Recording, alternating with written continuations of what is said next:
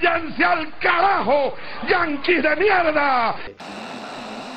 Que dentro do capitalismo, os grandes problemas de nosso povo já não têm solução.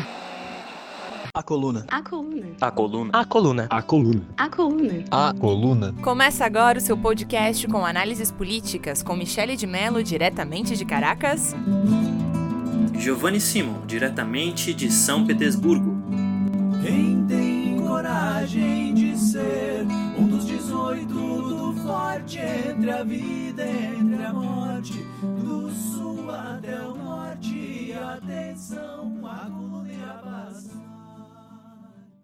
Bom dia, boa tarde, boa noite. Esse é um novo episódio do nosso podcast A Coluna, em que a gente vai tratar sobre as recentes tensões entre os Estados Unidos, agora dirigido pelo novo presidente impostado Joe Biden, a Rússia e a China. Talvez, né, uma espécie aí de uma nova Guerra Fria, será? Bom, e para a gente retomar esse podcast, esse novo episódio, eu estou aqui com a minha companheira de sempre, a Michele. Bom dia, boa tarde, boa noite. Saudade, saudade do Gil e saudade também de estar aqui conversando um pouco mais com todo mundo que nos acompanha no nosso podcast A Coluna. E o tema de hoje dá o que falar, né, Gil? Exatamente. E aí, as nossas mil desculpas aí para os nossos ouvintes que devem estar com saudade, quem sabe, da gente também. É, a vida acontece, né? A gente às vezes não consegue manter a frequência com que a gente gostaria do nosso podcast, mas estamos aqui sempre tentando trazer alguma contribuição marxista para entender a conjuntura internacional. E lembrando, né, aos nossos ouvintes que a gente está presente nas, em várias plataformas para se ouvir, é, para se escutar. É, o, o, Spotify, o Podcast Addict, o iTunes, Deezer, Google Podcast e o Castbox. Então, escuta lá, ou você pode também ir no nosso site, acoluna.org, diretamente lá para procurar os nossos episódios. basta clicar na, no menu podcast ou simplesmente digitar acoluna.org barra podcast, lá que você vai encontrar todos os nossos episódios mais recentes. E é isso, né? Mi, tu quer dar os primeiros passos aí no nosso debate? Pois é, Gil. Nas últimas semanas a gente viu que aumentou esse clima de tensão entre os Estados Unidos, a Rússia e a China, o que faz com que muita gente discuta, né? Será que é uma nova Guerra Fria, uma Guerra Fria do século XXI? Na verdade, isso é mais um reflexo da decadência constante dos Estados Unidos como essa grande potência imperialista. Eles mostram essa postura mais hostil e mais pró-guerra, justamente para novamente evidenciar o poderio militar dos Estados Unidos, que ainda é a maior potência militar, mas a gente está vendo que isso já está começando a ser colocado em discussão, e isso vai ser, a gente vai, vai trazer alguns dados aqui nesse, nesse episódio que vão mostrar para vocês que realmente, inclusive, o poderio militar dos Estados Unidos já está sendo colocado em perspectiva. E essa dualidade entre Oriente e Ocidente também já é algo que os Estados Unidos pretendem imprimir no mundo há muito tempo, com a saída do, do, Donald Trump, que era um republicano, e agora com a entrada do Joe Biden, que é um democrata, a situação não mudou muito, né? Porque na, na verdade se trata aí de um projeto de país que vai além dessa possíveis das, das tênues, né, das pequenas diferenças entre republicanos e democratas. A entrada do Biden não representa o fim da crise nos Estados Unidos, pelo contrário, né, ele assume um país cada vez mais endividado, é, que pela primeira vez teve a sua dívida externa é, no mesmo valor do seu PIB e com uma massa de desempregados que só aumenta e com a China como o maior credor dessa dívida dos Estados Unidos. Então também não é à toa que essa guerra comercial iniciou com Trump, mas não foi terminada, não foi finalizada pelo Biden, pelo contrário, né? O Biden vem com um discurso cada vez mais agressivo. Nesse contexto, então ele vem com essa narrativa também dos discursos humanos, né? O Biden, que tem tudo a ver com a cara do soft power dos democratas, né? Se justificar, justificar suas ações agressivas e suas ações de ingerência sobre outros países, falando que estão defendendo os direitos humanos naqueles países. Né? E isso foi o que aconteceu agora de novo. Faz pouco mais de uma semana que o Joe Biden acusou o presidente da Rússia, Vladimir Putin, de ser um assassino. E também justificou novas sanções contra a China, falando que existe uma região da China, é, em Xinjiang, onde também estão é, é, violando os direitos humanos. Mas como é que foi a resposta do Putin, Gil? Que eu acho que ela foi na medida. Isso, o Putin respondeu de forma bastante, digamos assim, proporcional, né, à acusação, mas com muito mais classe, eu diria, assim, né? Embora o Putin não seja, né, um cara de esquerda, ele não baixou a cabeça, né, para o seu adversário imperialista. E o Putin, ele respondeu basicamente primeiro, desejou saúde, né, ao Joe Biden, aquilo pareceu até um pouco irônico, e depois ele chegou a, a fez toda um, né, uma narrativa para dizer assassino é quem diz, ou seja, é, a gente vê aquilo que a gente é nos outros. Então ele tentou diz, dizer com certa classe, né, que na verdade quem é assassino é o Biden. E essa tensão, ela não é por acaso, né? É bom lembrar que o Russia Gate, né, e as denúncias contra o Hunter Biden, filho do, do, do Joe, tá ainda a, meio que a quente, né, com relação ao enriquecimento, né, do nesse meio termo aí, nesse nesse imbróglio com o governo ucraniano, né, que deu todo o que falar, deu todo aquele rolê de impeachment contra o Trump no, no ano passado, né, no ano retrasado. Com relação à China, o Biden também nunca escondeu que ele ia manter a, a agressividade, né, e o tom de rivalidade, continuando a guerra comercial é, que tinha sido estabelecida a partir do Trump, mas agora também usando um raio de aliados, aí, seus proxies, na Europa. Então, essa semana, a União Europeia decretou sanções né, contra Beijing, né, por supostas violações de direitos humanos em Xinjiang, é essa região onde se concentra uma, essa minoria muçulmana e a mídia, né, ocidental acusa a China de manter essa população em campos de concentração. É, o Biden também está constantemente acusando a China de ser uma ditadura, né, pela sua relação com Hong Kong e Taiwan.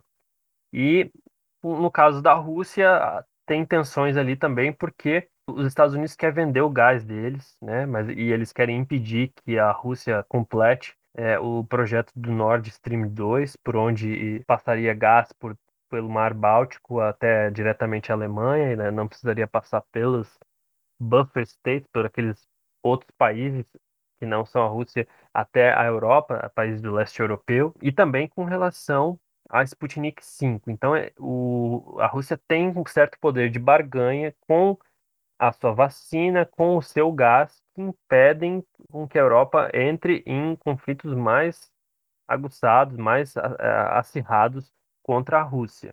Por isso, não faria tanto sentido agora, né, a, a, alguns desses estados fazer enfrentamento, né, maior com a Rússia. Pois é, e diante dessa, digamos, desse, desse recuo, né, desse possível recuo da União Europeia, que são históricos, aliados históricos aí dos Estados Unidos, os Estados Unidos começam a reativar outras estruturas que também existem já há muitos anos e que poderiam representar uma ameaça um pouco mais direta para a Rússia e para a China. Faz poucas semanas que houve uma nova reunião do Quad, que é um grupo formado pela Austrália, Japão, Índia e Estados Unidos, foi criado já há mais de 50 anos. Antes era uma articulação meramente de intercâmbio, de apoio, e principalmente nos últimos anos, nos últimos 20 anos, vem assumindo cada vez mais um caráter militar, realmente, né? de uma aliança militar entre esses países contra a influência da China na Ásia e contra a presença militar da Rússia também na região oriental do mundo, assim, por assim dizer. Uma das principais temas que foi discutido nessa última reunião, pelo menos do que foi divulgado, é justamente a presença da China e da tecnologia da 5G em vários países da região, além, é claro, da, da, da tecnologia de inteligência artificial. E se não bastasse já toda essa situação é, aí de um embrólio, de uma, de uma tensão que os Estados Unidos tentam impor é, contra a Rússia e contra a China, tem também tensão com o Irã, né, que se mantém essa relação complexa entre Estados Unidos e Irã. Lembrando que os Estados Unidos é, bloqueiam o Irã há mais de 40 anos também. Para quem quiser, a gente tem um episódio completo sobre o Irã, pode inclusive voltar aqui na nossa lista dos episódios da coluna para entender um pouco mais a conjuntura do país e saber, né, é, sobre essa relação tensa com os Estados Unidos. Mas o que aconteceu? O Biden havia prometido ainda em campanha que se assumisse a presidência, ele iria retomar o acordo nuclear que foi assinado em 2015 com a, as potências que compõem o Conselho de Segurança da ONU e com o Irã, que previa uma série de coisas, mas principalmente que o Irã ia deixar de enriquecer o urânio. Com a gestão Trump, o Trump saiu desse acordo, né, foi cada vez mais, inclusive, aumentando as ameaças e os ataques contra o Irã, né, lembrando que até o último momento aí da gestão do Trump, além de assassinar o Qasem Soleimani, assassinaram também o, o chefe, o coordenador do grupo de estudos ali é, do programa do programa nuclear iraniano. E o Biden prometeu que não, olha, não façam nada, não respondam, porque assim que eu assumir, a gente vai retomar esse acordo nuclear em condições mais favoráveis. Até hoje, ele não fez nada em relação a esse acordo, nem nenhum pronunciamento. E o Irã volta a dizer que, olha, a gente não vai, não vai deixar de enriquecer urânio desse jeito. Estamos enriquecendo urânio desde o começo do ano e vamos continuar. E se o Biden não começar a dar alguma resposta, a coisa vai ficar, vai ficar estranha, vai ficar mais feia, porque, pelo contrário, né, os Estados Unidos continuam atacando todos os aliados aí estratégicos do Irã, incluindo, por exemplo, no caso aqui na América Latina, a Venezuela. E, enfim, né, não foi só os em termos de resposta verbal que aconteceu esse, essa contra-resposta aos ataques dos Estados Unidos, também foi em termos de política mesmo, né? Os chineses, por exemplo, aplicaram sanções a 10 indivíduos e quatro entidades da União Europeia em resposta, né, às sanções é, aplicadas pela UE. E é, essas entidades e indivíduos, né, foram acusados de atacarem a soberania e os interesses da China, como afirmou, né, o ministro de Relações Exteriores. É, até eu vi em algumas postagens, o pessoal fez uma lista dos indivíduos que foram aí sancionados. Dá para visitar o Twitter deles, tem pessoas que são advogados, etc. E, enfim, a China também pediu uma reunião do Conselho de Segurança da ONU para tratar sobre o tema. O chanceler, os chanceleres russo e chinês se reuniram é, em Guilin, no sul da China, na última terça-feira, para tentar né, estreitar mais ainda os laços que já existem entre, entre os países. E a cooperação entre os dois países, ela né, enfim, ela é estratégica do ponto de vista tecnológico, militar e econômico. Há anos, né, a Rússia e a China já vêm buscando diminuir o uso do dólar, né, do sistema SWIFT de transações internacionais, do comércio exterior.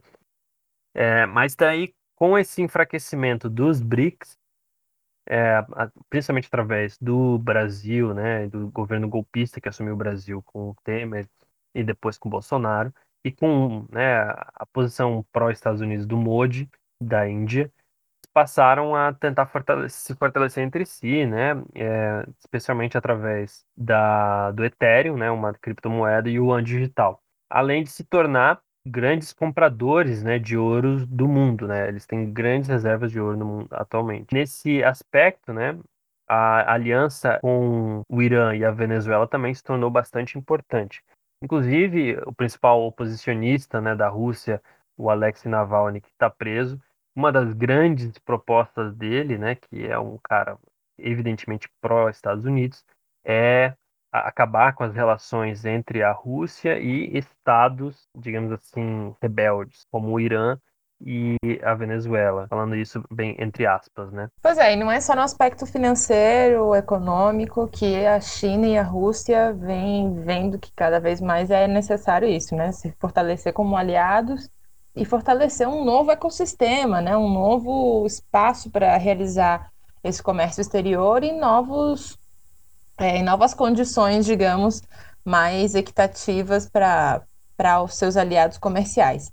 E não é só o aspecto econômico, financeiro, né? Não é só essa possibilidade de criar um novo ecossistema a partir das criptomoedas e do ouro, é, deixando de lado o dólar, que é, isso, inclusive, especialistas aí que não necessariamente são marxistas ou de esquerda também já apontam, né? O dólar vive a maior crise é, da sua história nesse momento. Então, é extremamente estratégico do ponto de vista econômico para a Rússia e para a China criar um outro ecossistema com outras regras e que não seja hegemonizado é, pelos Estados Unidos, pelos grandes agentes do capital que estão nos Estados Unidos ou na União Europeia, como é o caso do sistema SWIFT.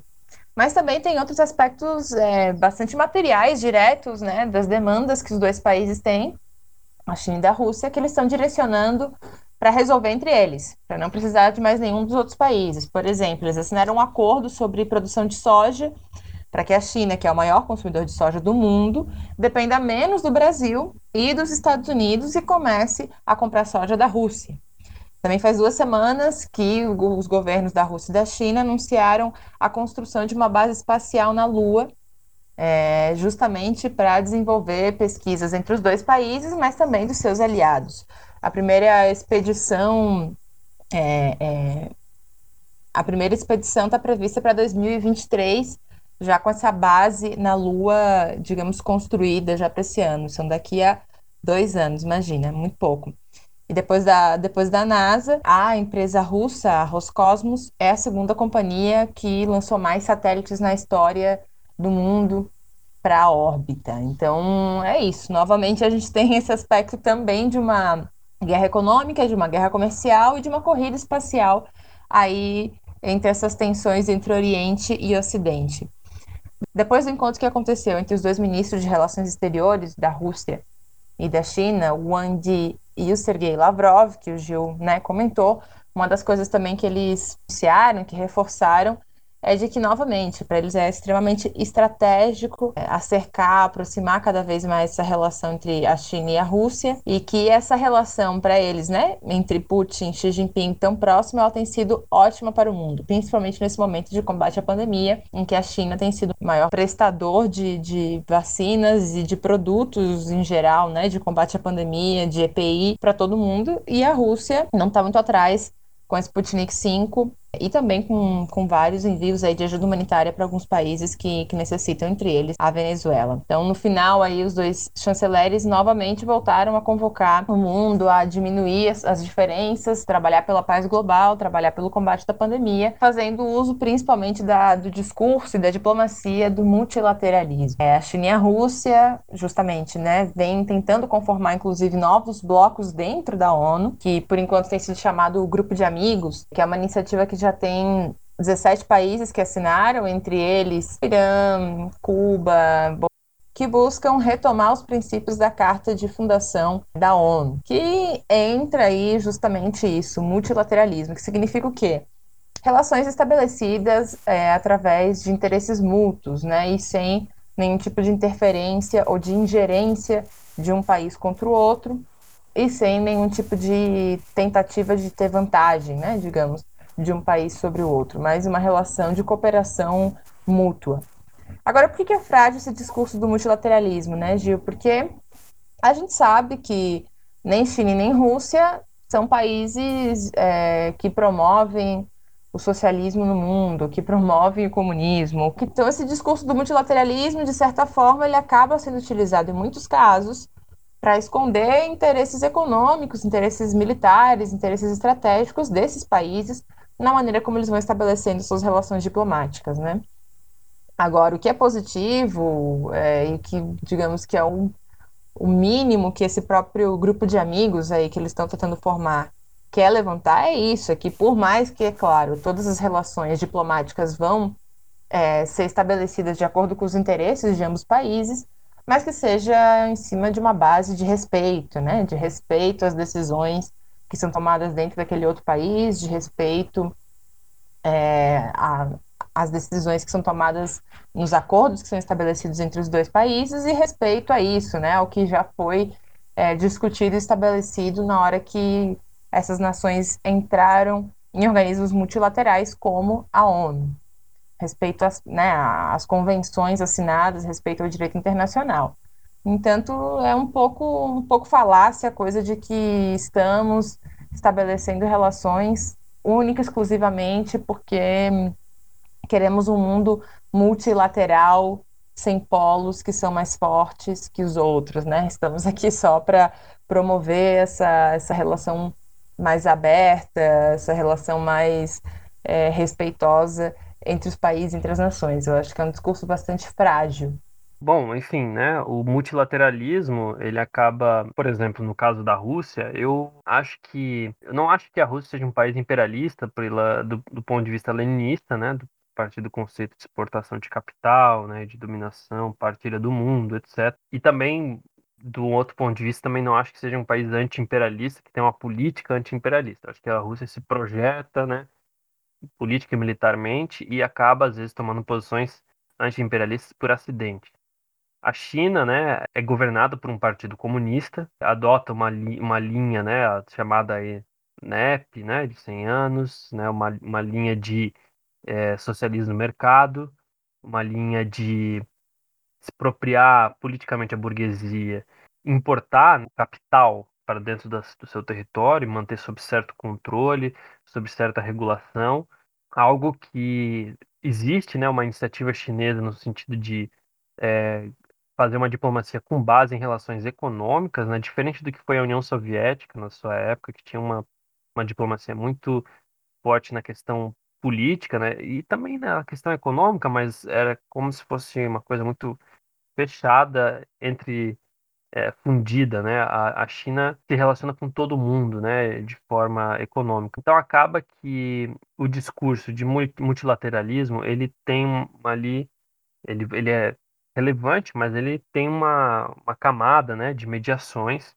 que estão imbricadas em outros interesses, né? Então, e o multilateralismo ele ele ele falseia o problema, né? Porque o problema é o imperialismo, né? O problema é a exportação de capital, é o capital financeiro. E o, o discurso de multilateralismo não toca nessa questão. É, não, é, não é possível um mundo multilateral enquanto houver imperialismo. E o imperialismo é né, a fase superior do capitalismo. Então, é isso para esse bloco. A gente ainda não terminou, a gente já volta, vai ter o segundo bloco, então não nos tire do ouvido que a gente já volta. E muito mais temprano que tarde, de novo, abrirán la grande Alameda por donde pase el hombre libre para construir una sociedad mejor. Pátria ou muerte. E deixa que o sol apareça sobre a América, sobre a América, sobre a América do Sul. Já voltamos com o segundo bloco do nosso podcast A Coluna. E hoje, no episódio, a gente está falando sobre essa suposta nova Guerra Fria.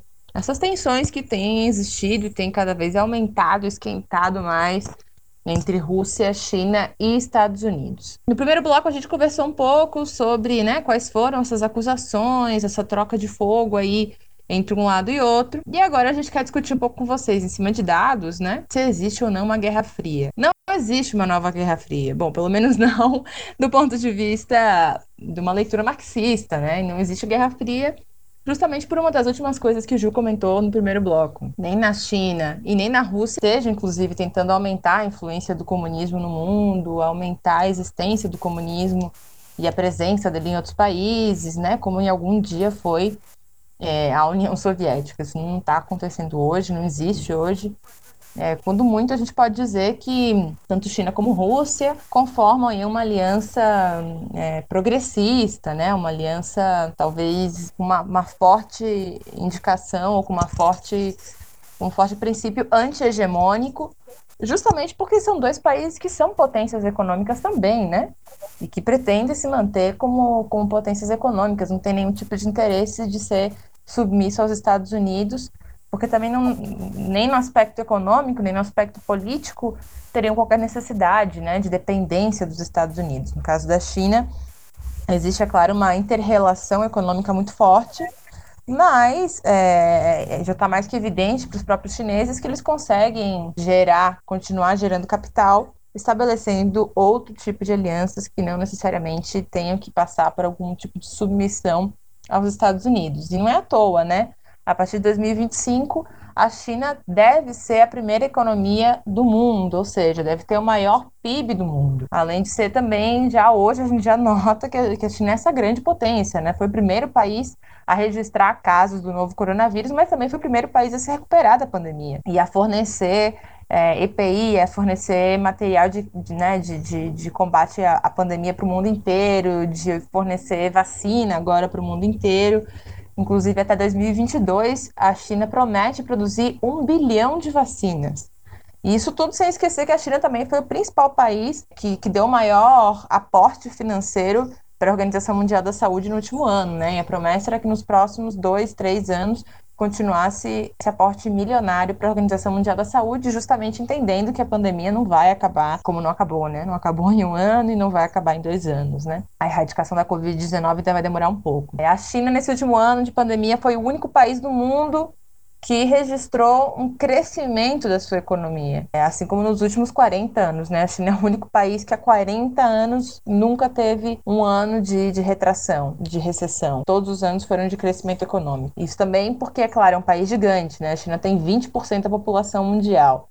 No entanto, também só tem 7% das terras agricultáveis. Por isso que a China é tão dependente das commodities, né? Por isso que tem uma relação é, comercial tão é, próxima do Brasil, porque o Brasil sempre forneceu não só soja, mas todo tipo de commodity para essa população gigante que é a população chinesa e que tem essa, essa dificuldade de produzir alimento dentro do seu próprio território, porque boa parte do território chinês ou é muito árido, ou é muito montanhoso, ou faz muito frio, né? A China é enorme, tem um território gigante também, tem uma boa parte que faz muito frio, que é montanhosa, de neve frio. Então, a China é responsável hoje por 12% do comércio mundial. O PIB chinês, ou seja, a possibilidade de que a China cresça e os negócios que a China estabelece influenciam em 35% do crescimento mundial, impactando aí então em um terço que seria esse PIB mundial, né? Que enfim, para termos de comparação seria né, a soma de todos os PIBs de todos os países, apesar de essa não ser uma medida, digamos, formal, estabelecida, né? Um indicador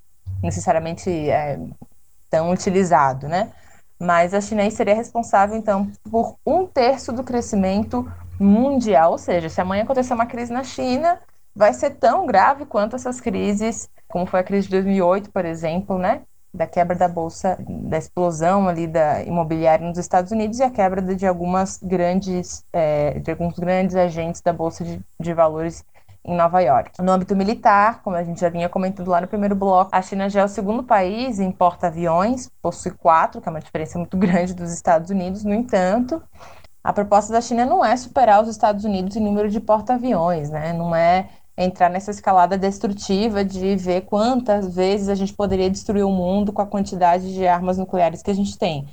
É o contrário. É ver de que maneira o país pode se defender dessa tecnologia mortífera dos Estados Unidos. Então, tanto a China como a Rússia já desenvolveram mísseis balísticos e todo um sistema antiaéreo para se defender, principalmente né, da aeronáutica dos Estados Unidos, mas também de outros países aí, de outras potências imperialistas da União Europeia, que pelo menos foram testados em alguma medida no Oriente Médio, com a guerra na Síria, e têm sido bastante efetivos.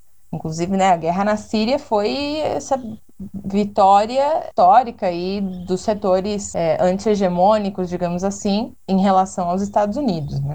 E a China e a Rússia não são só essas essa duas grandes potências militares que têm isso, né? Desenvolvido tecnologia que, inclusive, supera a tecnologia dos Estados Unidos. Também, como a gente já comentou no primeiro bloco, são os principais compradores de ouro no, hoje no mundo e também são os principais detentores de zonas estratégicas de reservas energéticas, né, Gil? Isso. A Rússia é o segundo maior produtor de petróleo do mundo, né? E o primeiro de gás natural, né? Que basicamente todo o gás consumido na Europa, que é fundamental pela questão do inverno, vem da Rússia. E a, Rússia, como a gente já comentou, né, tem aquele projeto do Nord Stream que vai tá atravessando né, o Mar Báltico para mandar, petro, é, mandar gás direto para a Alemanha. E essa é uma das, um dos motivos pelo qual eles querem tanto desestabilizar a relação entre a Rússia e a Alemanha, especialmente mas a União Europeia como um todo. Por isso que isso porque os Estados Unidos querem vender um gás líquido lá que eles têm que é caríssimo e a Rússia vende a, um preço muito mais barato. A gente tem aí uma certa situação, né, em que os Estados Unidos também está uma, uma situação delicada, né, pela sua pelo seu endividamento interno, né, que embora né, o, endividamento não vá destruir um país, né, demonstra que o país está tendo que suar mais para conseguir manter a sua infraestrutura, para manter a sua economia funcionando. Então, só nessa pandemia, né, o Biden aprovou aí um, um novo pacote, né, um fundo de 1,9 trilhão para a recuperação da economia dos Estados Unidos, algo que já superou, né, o, o PIB, né, a, juntando com os outros pacotes de endividamento, mandando, né, dinheiro para uma base importante do Partido Democrata, que são as pessoas que têm, não têm uma renda muito muito alta, né, de 30 a 150 mil dólares por ano. Mas, enfim, a grande questão é, é a gente pensar o quanto uh, essas novas tensões geopolíticas estão relacionadas aí com o tema que a gente se propôs a debater, né, a questão da Guerra Fria. E a Guerra Fria é diferente, né? Ela foi marcada por uma espécie de uma competição econômica, científica, cultural entre dois sistemas sociais antagônicos, né? O capitalismo, o socialismo. Existem muitas leituras, né, da Guerra Fria que também uh, apontam, né, que ela, na verdade, foi quente, né, em vários lugares do mundo. O imperialismo se confrontou com, né, com forças colonialistas, com forças neocolonialistas, como no caso do Vietnã, como no caso da Coreia, como no caso da América Latina, né, em que a Guerra Fria foi uma guerra de fato, e que esses gigantes, né, em algum grau, tiveram uma paz ali. E no caso chinês, russo e, e estadunidense agora, a gente vê uma situação parecida no sentido da competição econômico-política entre esses países, mas que não necessariamente ainda denotam um, um padrão de organização produtiva antagônico, totalmente distinto, né? É, que seria, no caso da União Soviética, uma economia planificada, totalmente estatal. A China tem alguns elementos de planificação e de comando estatal da economia, mas né, não trata da, da, da economia planificada como um todo, como era do caso soviético. E tem sido bem sucedida no sentido de, de enfrentar, né, de crescer, ou pelo menos acompanhar o crescimento do, dos Estados Unidos, inclusive superando em alguns casos, mas né, ao custo também de manter é, algum grau de, de desigualdades internas, embora né, a China tenha feito grandes maravilhas aí para superar a pobreza, né, a extrema pobreza que tem sido erradicada, né, no país nos últimos anos. Em geral, daria para dizer que a gente tem uma, uma geopolítica de desobediência, né, de certos países, né, de que estão enfrentando o jugo é, imperialista, mas não propriamente, né, aquilo que foi o período da Guerra Fria. E aí é o, essa reflexão que a gente precisa fazer, assim, né? É, o que, que vai ser dessa, dessa terceira década do século XXI, né? A gente está no ano 2021, o ano 2020 foi praticamente perdido, né, por causa da pandemia, e a gente tem aí uma, um conjunto de, de situações, né, postas dentro desse, dessa moldura geopolítica mundial, né, sobre a, incluindo a questão da Guerra Fria, que estão ligadas, né, com esse futuro. O que, que tu acha, Michele, com relação a essa nova Guerra Fria aí?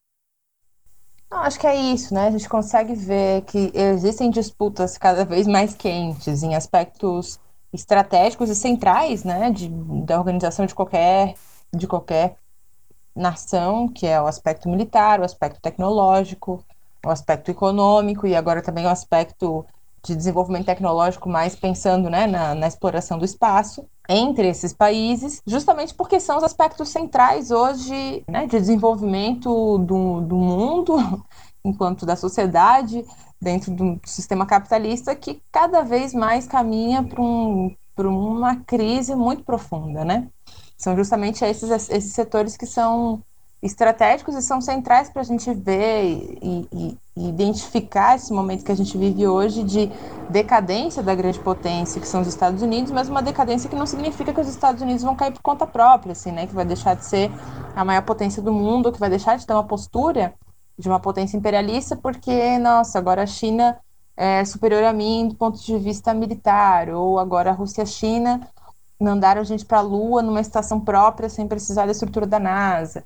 É, não, né? Isso não vai acontecer. Agora, é claro que essas disputas vão se evidenciando cada vez mais nos aspectos centrais de defesa de cada país, como um Estado-nação, e são os aspectos centrais também dessa decadência né, do Império Estadunidense. Agora, se nesse contexto né, difícil de tensão entre os países, de da gente sentir que talvez tenha, inclusive, clima aí para possíveis conflitos, e ainda por cima a gente está vivendo a maior pandemia dos últimos 100 anos, é difícil a gente pensar como é que vai ser esse próximo período, assim, né? Como é que vão ser esses próximos daqui para frente. Mas a própria devastação que a pandemia gerou, né, em todo o mundo, como eu falei, com exceção da, da China, não teve outro país que no último ano conseguiu ter um crescimento econômico pujante. Então, acho que a gente pode esperar, por exemplo, é um novo boom de commodities, justamente pela necessidade de abastecer novamente o mundo em produtos básicos, né?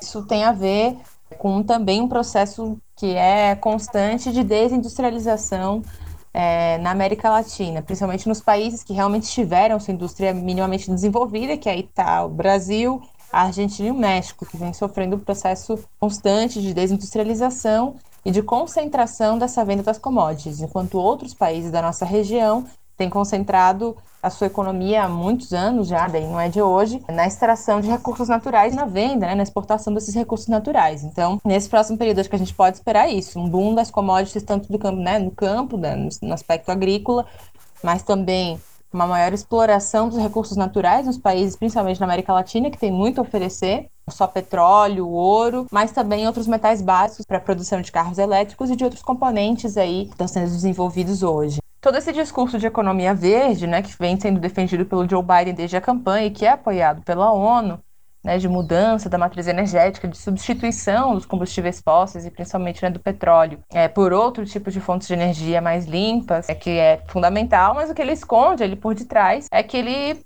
depende da extração de, de recursos naturais de uma série de países que oferecem esses recursos, e muitos deles estão na América Latina, né? Como é o caso, por exemplo, do lítio e da Bolívia. Agora, todo esse, esse reordenamento né, da, da economia mundial e das necessidades do mundo depois dessa crise que tem representado a pandemia não significa que depois disso, né, que daqui a um, sei lá, vamos supor, um ciclo aí de quatro anos, a gente vo volte a ter um mundo com, com economias superaquecidas e produzindo. Não, crise. A gente precisa entender tudo isso num contexto de crise estrutural do capital.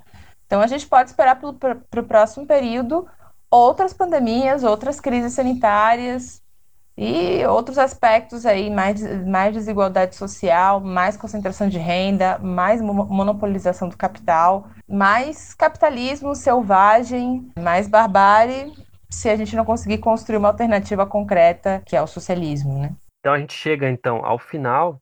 Gente, espero que tenham aproveitado esse, essas reflexões aí sobre as linha, as brigas entre potências aí que aconteceram já no início desse ano, um cenário que promete bastante ação aí para os próximos meses de 2021 e esperamos aí que todo mundo tenha aproveitado essas reflexões. Compartilhe com seus colegas, mande sugestões. É, o podcast A Coluna sempre aberto aí a novas é, sugestões.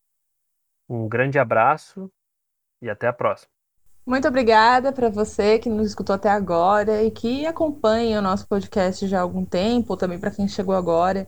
Obrigada por nos escutar e é isso. Se você gostou, se você achou que faz sentido um pouquinho do que a gente conversou aqui, passe adiante. E principalmente, né, se a gente sabe que vem períodos aí que necessitam cada vez mais a nossa organização, a nossa disposição para a luta, apoie também essas pessoas, esses grupos, esses espaços, projetos que você acha que fazem sentido, começando por nós. Não esqueçam de entrar no nosso portal A Coluna ou então diretamente no site apoia-se barra a coluna e você pode contribuir é, uma vez só, mensalmente, como você quiser, qualquer valor a partir de dois reais. Já nos ajuda bastante para continuar produzindo esse, esse material e outros, né? Para continuar de alguma maneira contribuindo aí para o movimento comunista no Brasil e no mundo. Muito obrigado, obrigada Gil e até a próxima.